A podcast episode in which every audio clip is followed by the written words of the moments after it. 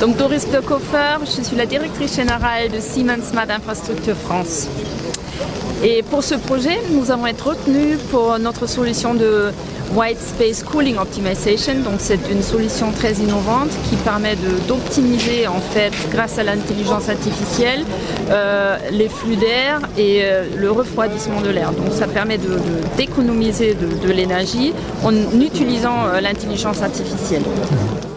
Bon, alors Siemens, euh, c'est une société qui existe depuis 170 ans. En France, nous avons 7000 euh, collaborateurs. Nous sommes très enracinés euh, dans les territoires en France et nous sommes très fiers de pouvoir soutenir le public et l'industrie avec nos solutions innovantes dans tous les domaines et grâce aussi à notre équipe qui est très engagée pour offrir des services et des solutions pour nos clients.